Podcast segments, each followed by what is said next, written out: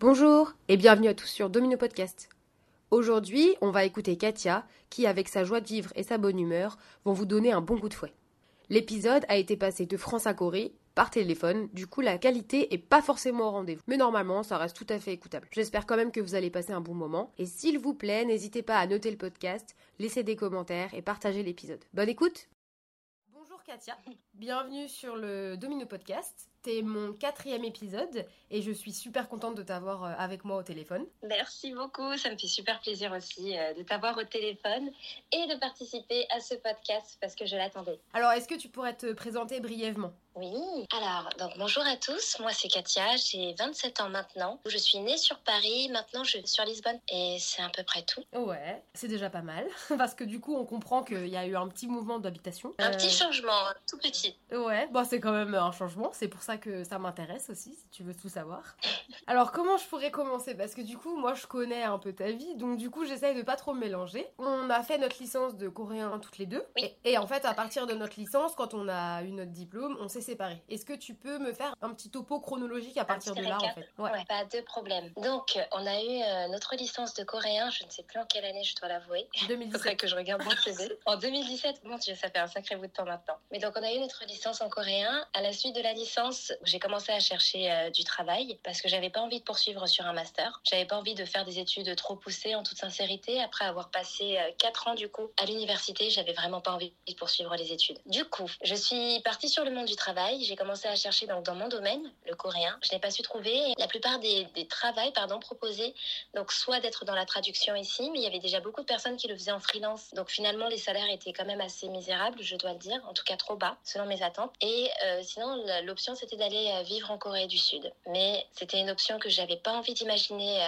à ce moment-là et qui n'était pas non plus en adéquation avec ma famille. Donc je suis restée en France et j'ai changé totalement de domaine. J'ai commencé à travailler. Donc j'ai poursuivi en fait parce que j'avais un petit travail étudiant, j'avais un petit job étu- étudiant, donc j'ai poursuivi sur celui-ci. C'était dans de la restauration et de l'hôtellerie. J'ai fait pendant un petit moment, je crois juste six mois, quelque chose comme ça. Et ensuite j'ai commencé à travailler en 2018 pour la RATP où j'ai été assistante administrative pendant deux ans. Est arrivé le Covid. Donc avec le Covid ça a été très compliqué puisque du coup les postes d'assistance en fait sont les postes qui ont été les premiers à être euh, à partir un peu j'ai envie de dire au sein des entreprises en tout cas c'était on n'était pas les plus importants si je peux dire on n'était pas les pivots les plus primordiaux en tout cas pour les projets et du coup j'ai perdu mon emploi et j'ai eu différentes missions où j'ai travaillé à nouveau au sein de la RATP j'ai travaillé aussi au sein de la SNCF et ensuite j'ai arrêté parce que t'es balancé dans de projet en projet et euh, il n'y avait pas de stabilité du tout. Donc surtout, euh, en plus, on découvrait un peu le Covid à ce moment-là. Un jour, on était confinés, un jour, on était déconfinés. C'était très compliqué du côté des entreprises. Au niveau des contrats, si je peux dire encore une fois, avec ce genre de poste, c'était pas vraiment ça. C'était vraiment pas la meilleure des périodes. Du coup, j'ai arrêté et à la suite de ça, j'ai travaillé en tant qu'assistante euh, de direction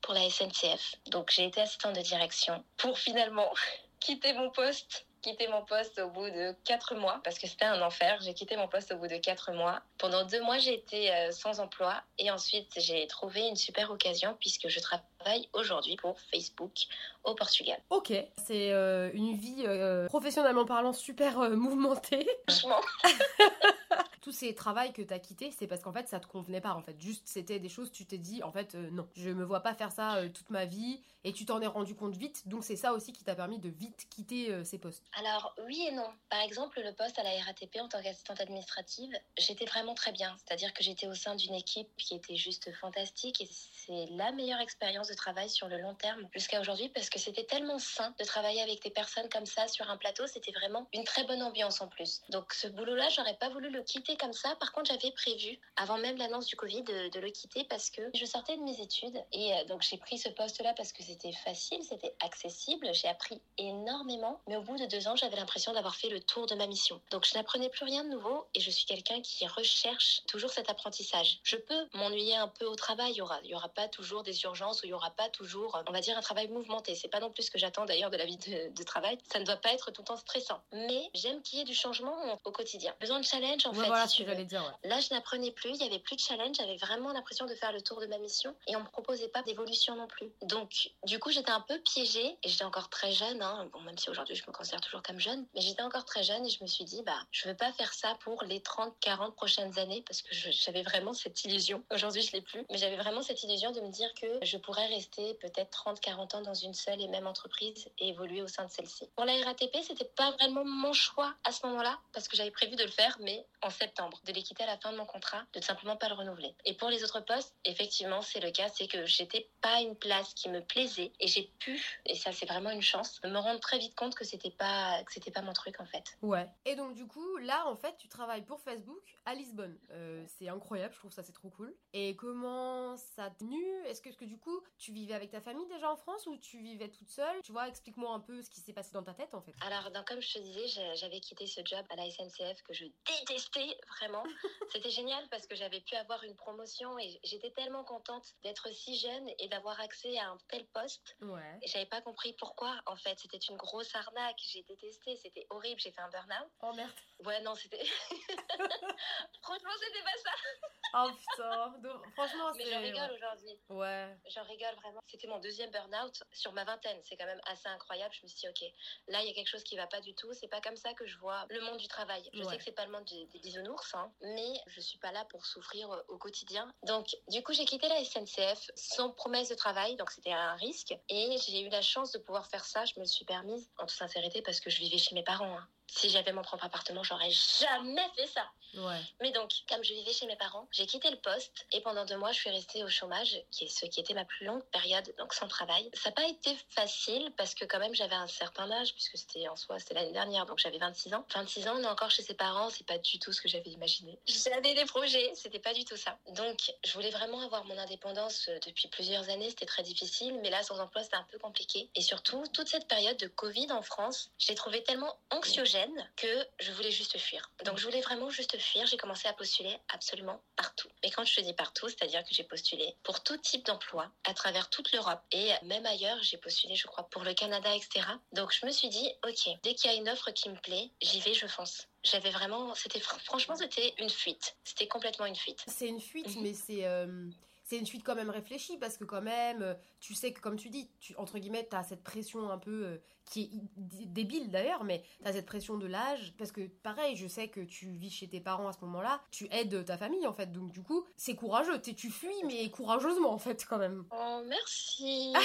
c'est adorable. Bah, en fait, c'était compliqué parce que donc du coup, j'avais prévu de, de quitter mes parents depuis des années déjà, mais je suis la deuxième fille donc d'une famille africaine qui a pour le coup, j'ai vraiment de la chance parce que on a mélangé tradition africaine et tradition européenne, on va dire ça comme ça. Donc j'ai une double éducation, si je peux dire. Le problème, c'est que quand même, je reste une fille donc africaine. Donc c'est vrai que culturellement, mes parents avaient certaines attentes, c'est-à-dire que je ne devais pas quitter la maison sans avoir un fiancé au préalable, ou euh, je ne devais pas quitter la maison sans avoir certaines choses. Alors au départ, c'était justifié. Je voulais dire, enfin, je veux dire, c'était la culture. Et puis ensuite, j'ai trouvé que mon père trouvait des excuses absolument minables pour me retenir, parce que c'était tu ne pars pas tant que tu n'as pas ton permis, tu ne pars pas tant que tu n'as pas ton diplôme tu ne pars pas tant que tu n'as pas d'emploi. Mais j'avais l'emploi, j'avais le diplôme, j'avais toutes les conditions. Oui, mais tu n'as pas d'argent. J'avais de l'argent de côté puisque, comme tu l'as dit, je soutiens aussi financièrement ma famille. À cette époque-là, en tout cas, on pouvait vraiment pas se passer, on va dire, euh, d'un salaire, en tout cas d'un apport. Et bah, finalement, j'étais là, je soutenais ma famille. Donc j'étais dans une situation un peu tricky, dans le sens où je pouvais vraiment pas partir comme ça. C'était une fuite parce que c'était nécessaire pour moi, c'était nécessaire pour ma santé mentale aussi. C'était nécessaire pour que je prenne le contrôle de ma vie, on va dire, à, 100%. Mais c'est quand même une suite, une fuite, pardon, réfléchie dans le sens où, bien évidemment, je quitte mon pays, je quitte ma famille, je quitte ma maison, j'ai un certain âge. Je pars pas pour faire n'importe quoi, même si j'aurais pris tout type de job, qu'on soit d'accord. Mais je pars pas pour faire n'importe quoi et je pars pas non plus dans n'importe quelle condition. Donc, j'ai commencé à postuler absolument partout. Vraiment, j'étais très ouverte par rapport à l'emploi et aux lieux sur lesquels je pouvais euh, emménager. J'ai eu une super opportunité parce que l'une des premières offres qui m'a été proposée, c'est Facebook, donc à Lisbonne. Et franchement, entre Paris et Lisbonne, j'aime Paris, hein, ça restera toujours ma ville de cœur, mais la tranquillité d'esprit que Lisbonne m'apporte, je l'avais pas sur Paris. Si tu veux, la décision, elle a été quand même réfléchie, mais c'était assez vite pris aussi, dans le sens où, pour moi, je me suis dit, ok, là, j'ai la liberté, j'ai la plage, j'ai un pays où le rythme est beaucoup plus lent, où, par contre, il n'y a pas autant de, de pouvoir d'achat, par exemple, mais ça reste très, très cool. J'ai accepté l'offre à Lisbonne, et me voilà aujourd'hui. Du coup, là, tu te sens bien, en fait, tu te sens aligné, en fait, avec tes choix. Oui et non. okay. relou. Hein. La relou de service, la meuf qui veut toujours bouger. Non, alors je t'explique. Oui, parce que j'ai vraiment trouvé ma paix dans cette ville-là. C'est-à-dire, encore une fois, le rythme de vie qui est beaucoup plus long que sur Paris où ça court H24 et j'étais la première à courir partout. J'ai 15 000 amis, donc du coup, j'étais tout le temps dehors aussi. J'avais une grosse vie sociale. C'est super sympathique, mais au bout d'un moment, on a besoin de temps pour soi, en fait. Et j'arrivais pas à avoir ce temps pour moi parce que même quand je restais chez moi, finalement, j'étais là, j'étais avec mes sœurs. Euh, j'étais dans une situation aussi où je partageais ma chambre avec mes sœurs. À 26 ans, c'est compliqué. Enfin voilà, il y avait la pression familiale, il y avait la pression sociale auprès de mes amis, etc. Il y avait beaucoup trop de choses. J'avais plus autant de contrôle. Donc Lisbonne, ça m'a vraiment apporté cette paix-là. Encore une fois, les gens ici sont juste fantastiques. Ils sont tellement ouverts d'esprit. Et mm. sincèrement, enfin, c'est totalement honnête. Oui, par rapport à ça, je me suis alignée, on va dire, euh, à Lisbonne, ou plutôt Lisbonne s'alignait à mes plans, ça, ça, me convenait bien. Mais non, parce que maintenant que, donc ça fait, ça fait neuf mois que je vis ici et je vis une très belle aventure. Mais maintenant, en fait, c'est juste que Lisbonne, je me rends compte que c'est fantastique, mais pour moi, ça reste une bulle temporaire. Je me vois pas ici définitivement. J'ai pas encore trouvé là où je, je m'installerai pour de vrai, on va dire. Ok, en fait, tu avais peut-être besoin du coup de cette espèce de, de moment pour te recentrer sur toi-même et un peu faire le point aussi peut-être et pour te dire. Euh... Ah, totalement. Ouais, voilà, où est que j'en suis là maintenant et euh, chapitre d'après euh, on y va quoi c'est parti. Mais là du coup tu te rends compte que bah tu peux vivre toute seule avec des colocs. Enfin voilà quoi t'as trouvé un travail enfin je veux dire ça y est quoi c'est le chapitre que tu viens de passer était super sympa il était vraiment cool mais là tu veux aller au nouveau chapitre. Là je vais aller au nouveau chapitre parce que si tu veux le chapitre avec ma famille c'était la, plus grosse partie du livre jusqu'ici puisque j'ai bougé euh, qu'en début d'année. Mais c'était un chapitre qui était terriblement intense hein, vraiment fantastique aucun souci hein, aucun souci. Tout est relatif, mais c'était vraiment top. Je veux dire, j'ai la chance d'avoir une famille en or, donc aucun problème de ce côté-là. Maintenant, ça me faisait vraiment très peur, si tu veux, et je pense que tu le comprends totalement parce que tu t'es retrouvé dans la même situation et bien plus tôt que moi. Mais partir à l'étranger, et encore, moi, je suis à une heure et demie, deux heures d'avion, mais partir à l'étranger, quitter ses amis, quitter sa famille, se dire, ok, j'arrive dans un autre pays, je connais plus ou moins la culture. Pour le coup, je parlais pas du tout portugais en plus, et je me suis dit, mince, comment est-ce qu'ils vont m'accueillir? Parce qu'il y a aussi ce côté, je suis noire et j'avais peur du, racisme aussi. Donc c'était vraiment flippant pour moi de faire ce grand saut. Maintenant que ce saut il a été fait, j'ai vu que je pouvais vraiment me débrouiller toute seule, chose en quoi j'avais 100% confiance. Franchement, je le savais. Depuis mes 23 ans, je le sais. Mais c'est juste que j'avais pas l'option de le faire parce que il y avait l'entrave de mes parents. Maintenant que je l'ai fait, là je me dis je peux aller m'installer demain au Japon, en Corée, en Nouvelle-Zélande, peu importe ma famille n'aura rien à me dire, entre guillemets, je sais que je peux 100% me débrouiller et 100% compter que sur moi-même. Donc c'est vraiment génial. Maintenant que j'ai fait, je suis prête à aller, on va dire, commencer la vraie aventure. Euh... Je... Ok. je sais pas, je... je... Je t'écoute et je suis admirative et enfin c'est positif et ouais je, je voilà on peut arrêter on peut, on peut on peut arrêter là moi ça va ça n'a pas été facile mais je te retourne la question, Audrey. Enfin, pour toi aussi, tu vois, faire ce grand pas, euh, quitter, on va dire, tout du jour au lendemain. Aller en Corée, même si on avait fait ces, donc ces études-là, on a, on a eu le diplôme, on sait que voilà, on parlait la langue, on connaissait la culture, tu avais déjà fait plusieurs voyages là-bas, donc euh, aucun souci, on va dire, sur ça. Mais le fait d'être en vacances là-bas et de vivre là-bas, l'intégration, elle n'est pas pareille. Oh, rien, mais donc, rien, rien à voir. Ça a été super difficile. En fait, euh, moi, je rebondis sur ce que tu dis dans le sens où euh, tu as fui. Moi, j'ai pas fui du tout mes amis ou ma famille, pas du tout. J'ai juste fui mon style de vie que je détestais. Et en fait, euh, pour moi, la vie, c'est pas euh, métro, boulot, dodo. Et au pire, même si la vie, c'est métro, boulot, dodo, je voudrais kiffer chaque minute de ce métro, boulot, dodo, en fait. Je pleurais en allant au travail et je pense vraiment pas que de pleurer en allant au travail tous les jours de sa vie, c'est une bonne qualité de vie en fait. Et on, est, totalement d'accord. Ouais, on est en 2022, on peut prendre des avions, on peut se permettre euh, quand on n'a pas moi j'ai pas d'enfant, j'ai pas de mari, du coup, je peux me permettre en fait de me dire c'est bon, je me casse, j'en ai ras le cul, je n'en peux plus. du coup, je, comprends complètement en fait et je trouve ça aussi courageux de partir à Lisbonne que de partir à Séoul parce que t'es parti. C'est ça qui compte en fait. C'est ça le plus dur, c'est de partir et comme tu l'as dit, c'est vraiment parce que j'avais pas d'entrave non plus, on va dire dans le sens où si j'avais des enfants, si j'avais un mari, bien évidemment, il faut les inclure dans, l'équation. Donc, du coup, la décision, elle est beaucoup plus difficile à prendre, etc. Là, moi, je pouvais vraiment me permettre de partir du jour au lendemain aussi. Donc, je me suis dit, si je le fais pas maintenant, j'avais peur, quelque part, de me poser définitivement et tu sais que ce soit contre mon opinion. C'est-à-dire que, comme toi, je me suis dit, écoute, si jamais la vie, ça doit être métro, boulot, dodo, ce que ce ne sera pas parce que j'ai décidé que ma vie, en tout cas, moi, sera pas comme ça. Et je me suis dit, mais si ma vie, c'est métro, boulot, dodo, je veux au moins fait ce que je fais. Et la SNCF, vraiment, ça m'a montré que ça m'a traumatisé comme expérience. Hein. Ça m'a véritablement montré que ok, tu peux avoir un haut poste, une bonne position, un bon salaire, donc tout ce qui, on va dire, fonctionne bien dans cette société-là, mais j'étais tellement pas heureuse, j'étais tellement pas épanouie, ça devient un stress quotidien d'aller au travail chaque jour, et pour le coup, j'ai pas pleuré en allant là-bas, mais j'ai pleuré en étant là-bas. Donc, je me suis dit, ok, c'est pas fait pour moi, je veux pas de ça, et vraiment, j'ai eu de la chance, encore une fois, tomber sur une opportunité comme ça. Je veux pas dire que c'est juste la chance, parce que franchement, je l'ai provoqué, je l'ai cherché, je l'ai mérité, mais franchement, c'était pas facile. C'était clairement pas facile. Mais en tout cas, j'encourage toute personne qui se trouve dans cette même situation où il euh, n'y bah, a pas forcément mari, il n'y a pas forcément enfant, et on se plaît pas forcément dans notre style de vie, à bouger parce que moi, je sais que c'est l'une des meilleures décisions que j'ai prises de toute ma vie. Et je regrette absolument pas. Mais absolument pas.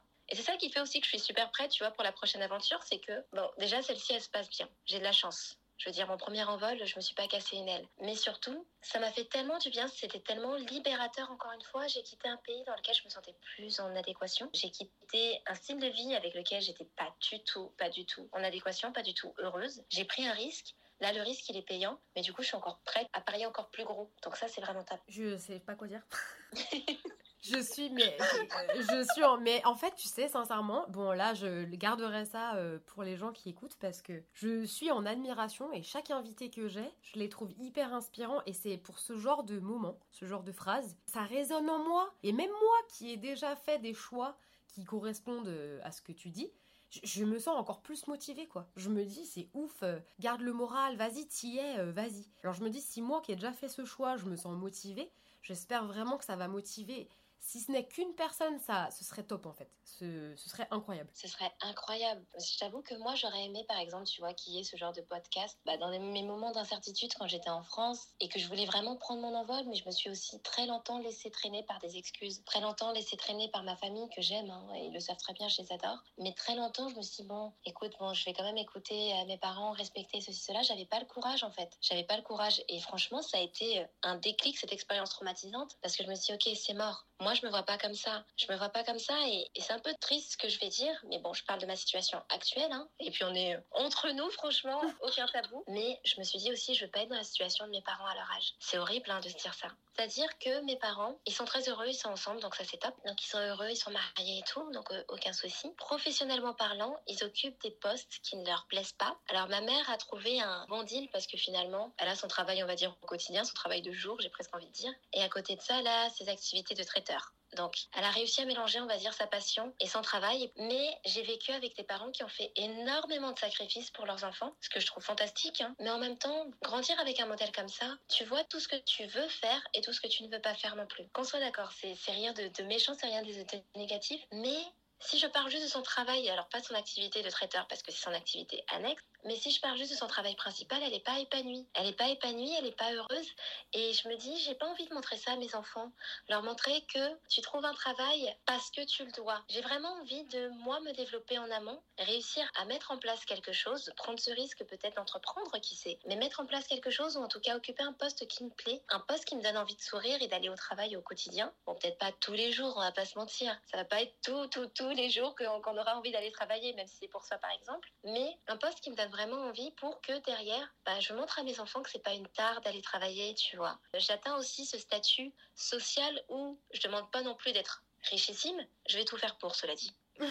mais je ne demande pas non plus d'être richissime, mais où je suis dans une situation convenable, on va dire, dans le sens où mes enfants n'auront pas à faire, par exemple, les sacrifices que moi j'ai fait pour ma famille. Le soutien que moi j'ai dû apporter à ma famille, je sais que c'est pas tous les modèles de famille qui ont ça, mais pour ceux qui ont vécu, euh, qui connaissent ma situation, ou en tout cas qui ont vécu le même genre de situation que moi, c'est vrai que c'est difficile parce que il y a un âge où on commence, on peut euh, travailler et on se dit, ok, je vais commencer dès maintenant parce que j'ai une famille qui est pauvre, je dois la soutenir, je dois apporter ma, ma pierre à l'édifice parce que maintenant je suis en âge de travailler et il faut que je le fasse sinon on risque de couler. Et ça, je trouve ça super triste. Et j'aimerais que mes enfants, en tout cas, et on va dire les générations futures, n'aient pas à faire ça pour leurs parents. Et pareil, j'aimerais aussi que les parents n'aient pas à tout sacrifier. Je trouve que c'est pas qu'il y a de plus sain. Donc du coup, en fait, toi, tout ce, ce, que tu fais en ce moment, tout ce projet et toutes ces aspirations, en fait, c'est pour préparer ton futur. En fait, tu dis, c'est maintenant que je dois me chercher, c'est maintenant que je dois essayer et rater ou réussir pour être bien, en fait, pour plus tard être fière et encore une fois alignée avec euh, la personne que je suis. C'est à la fois pour le futur et en même temps c'est pour le présent parce que le côté présent, on va dire, c'est la liberté que ça me donne. C'est aussi le côté où euh, bah, je prends des risques. Et comme tu l'as dit, en fait, ce que j'adore, c'est être dans cet âge-là. On est dans cet âge-là et c'est fantastique. Il faut pas forcément écouter la pression sociale, même si c'est super difficile. Mais on peut faire plein d'erreurs. On peut se ramasser et se relever tu vois. C'est, je prépare mon avenir parce que je prépare ça pour moi, pour mon futur moi. Mhm. Et d'un autre côté, je le fais pour moi en ce moment. Je le fais pour la Katia qui était en France, n'était pas forcément heureuse, qui était en France, qui était merveilleusement bien entourée parce que j'ai des amis en or, j'ai une famille en or, j'avais tout, on va dire. J'ai eu un, super emploi, un super salaire, mais j'étais tellement pas épanouie, j'étais tellement pas heureuse que je le fais à la fois pour l'avenir, à la fois pour maintenant. Je le fais aussi pour la Katia du passé, tu vois, qui n'osait pas forcément prendre ce genre de décision. Et je me dis rien que pour elle, je me dois de prendre le risque. Parce que là, encore une fois, j'ai pris un premier risque. Ça a payé pour moi. Dans la vie, si jamais tu n'oses pas, en tout cas, c'est sûr que tu auras toujours les regrets. Et si tu veux, je veux vraiment vivre avec ce genre de mentalité où je me dis, bon, bah, dans tous les cas, j'aurais essayé. Franchement, je me suis ramassée, comme en amour, tu vois. Je me suis ramassée, je suis tombée, j'ai été blessée, j'ai été meurtrie, j'ai été traumatisée, tout ce que tu veux. Mais j'ai aimé. Genre, j'ai vraiment donné de mon mieux dans chacune de mes expériences. J'ai donné le meilleur de moi-même. J'ai fait de mon mieux pour toujours aller plus loin, pour toujours me donner la chance à moi d'y arriver sans compter sur personne. Et ça, déjà, tu vois, je trouve que c'est un accomplissement fantastique. Parce que là, je suis 100% indépendante, ce qui est génialissime. 100% indépendante, je dois de compte à personne. Et je trouve ça trop bien, tu vois. Je trouve ça trop, trop, trop bien. J'aurais même pas imaginé, il y a 5 ans, être dans la situation dans laquelle je suis aujourd'hui. C'est pas encore ma situation de rêve. J'ai des projets, bien évidemment. Mais le chemin est agréable. Donc, du coup, j'ai pas de regrets et je trouve ça top encore une fois. Donc du coup, si tu devais donner un conseil à quelqu'un qui n'ose pas partir, qui n'ose pas changer de voie par exemple, ou qui n'ose pas mhm. un peu chercher comme toi tu l'as fait, ces, euh, ces, opportunités, tu donnerais quoi comme conseil? Franchement, tente ta chance. Hein. Tente ta chance. Si t'es si si béni, on va dire, par le fait d'avoir une bonne famille comme la mienne, je sais que moi aussi, si je peux me permettre de prendre tous ces risques, c'est que tous les jours, à chaque fois que j'ai ma mère au téléphone, elle me dit Katia, t'hésites pas, c'est pas une punition, personne t'a envoyé, t'hésites pas à revenir à la maison. Et elle est adorable, j'ai de quoi me retourner. Mais même si j'avais pas de quoi me retourner, j'aurais quand même pris le risque parce qu'au bout d'un moment, en fait, si tu prends pas le contrôle de ta vie, personne va le prendre pour toi. Si jamais tu te lèves pas tous les matins pour te motiver, personne ne le fera pour toi. Et je dis pas que tous les matins ça va être facile. Il y a des matins où franchement tu devras forcer et tu devras y aller à contre-cœur. Mais si tu le fais pas, tu vas passer toute une vie à regretter. Et ça va pas être maintenant, hein, qu'on soit d'accord. Ça va pas être tout de suite des regrets. Ça va peut-être être à 40, 60, 50 ou même 80 ans quand tu seras dans une situation qui ne te plaît pas et tu te diras mince, la vie elle m'est passée dessus. En mode mince, j'ai fait ce qu'on me dictait de faire. Je, je, me suis trouvé un boulot qui me plaisait pas plus que ça, mais dans lequel il y avait de la stabilité. Je me suis trouvé euh, une femme que j'aimais pas plus que ça, mais qui m'aimait assez. Je me suis fait une famille parce que bon, les enfants sont arrivés. Je trouve ça triste, tu vois. C'est vraiment éclaté. en tout cas, parce que là, j'émets clairement un jugement, hein, qu'on soit d'accord. Mais les personnes qui ont fait ces choix-là, je les respecte. Moi, je veux être différente. Je veux vraiment pas me dire, je me contente de vivre, parce que je trouve que c'est de la survie en fait, de faire tout ça, de faire des, c'est même pas des choix. C'est juste tu te laisses porter par le vent, tu te laisses euh, entraîner dans un rythme de vie qui te correspond pas, et tu prends jamais le risque de penser à toi, de te battre pour tes rêves. C'est que tu rêves pas assez grand. Donc, si jamais toi c'est ton style de vie, de te contenter, on va dire, de beaucoup de choses, de dire ouais bon, c'est un peu bof, mais vas-y, tant mieux pour toi. Moi, c'est pas ce que je recherche. Vraiment, dans cette vie, je recherche à m'épanouir comme pas possible. Et même si je suis dans une désillusion par rapport à certaines choses assez incroyables, qu'on se le dise, je suis dans une désillusion sévère. Mais à côté de ça, la réalité que je me crée en ce moment, elle me plaît plutôt bien. Elle me plaît plutôt bien, elle me plaît même beaucoup. Et même si elle me plaît beaucoup, je suis prête à aller encore plus loin. Parce que là, c'est bien, mais c'est pas encore assez pour vivre à la hauteur de mes espérances. Je faire en sorte d'être aussi la personne que j'aurais voulu admirer étant petite et même pour ma famille, tu vois, leur montrer que bah, en faisant les choses d'une façon différente, on peut y arriver aussi en prenant des risques, on peut y arriver aussi. Et même, je me sens tellement bien, je me sens tellement bien d'avoir fait ce choix, tellement bien d'avoir pris ce risque. Et vraiment, enfin, la route, elle est grave belle. C'était pas le cas avant. Avant, c'était vraiment pas le cas. J'avais l'impression de subir un peu ma vie. Là maintenant, vraiment, je suis heureuse, tu vois. J'aime ma vie. J'ose le dire, genre j'aime ma vie. C'est trop bien. Bah, je suis super contente pour toi. Franchement, je suis super contente. Tu respires, enfin même avec la voix, on, tu respires le bonheur en fait. Ça fait du bien, déjà, ça fait beaucoup de bien. C'est exactement ça que je cherche pour mes épisodes de podcast. C'est pour montrer que, en soi, euh, t'es pas là à me dire, ouais, je suis dans ma Ferrari à Dubaï, quoi tu me dis bah voilà moi je suis euh, non mais tu voilà tu me dis moi je suis à, je suis à Lisbonne et euh, oui je travaille mais oui j'ai des amis mais je en fait tu vis une vie euh, que tu as choisie. Donc déjà c'est t'as tout gagné quoi. Et vraiment incroyable. Je, je, suis super contente et merci de ta sagesse. Merci de tes mots parce que même moi ça m'a motivée j'ai rien à être motivée, tu vois, genre tout va bien, mais genre ouais, vas-y, c'est bon, moi aussi. ouais, tu te dis, vas-y, je vais prendre le risque. Mais meuf, déjà là, tu prends le risque, tu fais un podcast. Je trouve ça fantastique.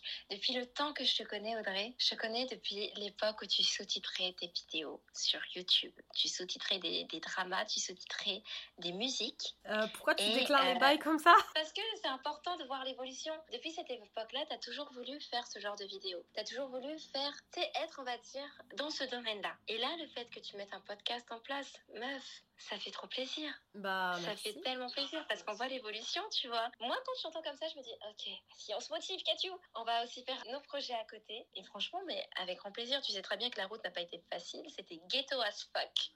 c'était vraiment, c'était compliqué. Mais aujourd'hui, ça vaut le coup, tu vois, d'être passé par tout ça. Donc, euh, aucun regret, aucun bah, regret. Limite, on va finir comme ça, quoi, en disant aucun regret. Franchement, allez-y, les gars. Bah ouais, on n'a qu'une vie, c'est parti. C'est ça. Bah merci beaucoup, Katia. Bah, avec grand plaisir, franchement. Et je te remercie à toi de m'avoir donné cette opportunité, d'en avoir parlé aussi. Parce que c'est bête, mais tu sais, tout ça, tu le penses. Mais le fait de le vocaliser, bah, ça te motive encore plus. Ce que je te propose, c'est qu'on fasse un épisode 2 et on verra où t'en es à ce moment-là. Bah, avec grand plaisir, hein, ma foi, même si dans 10 ans je serai là. ouais, mais tu seras toujours à mes côtés. Toujours à tes côtés, ma gauche jusqu'au bout. Donc il n'y a pas de souci du tout. Tu n'hésites pas. Quand tu veux, tu, tu m'appelles et tu sais que bah, qu'on se programme ça. Merci beaucoup, Katia. Merci.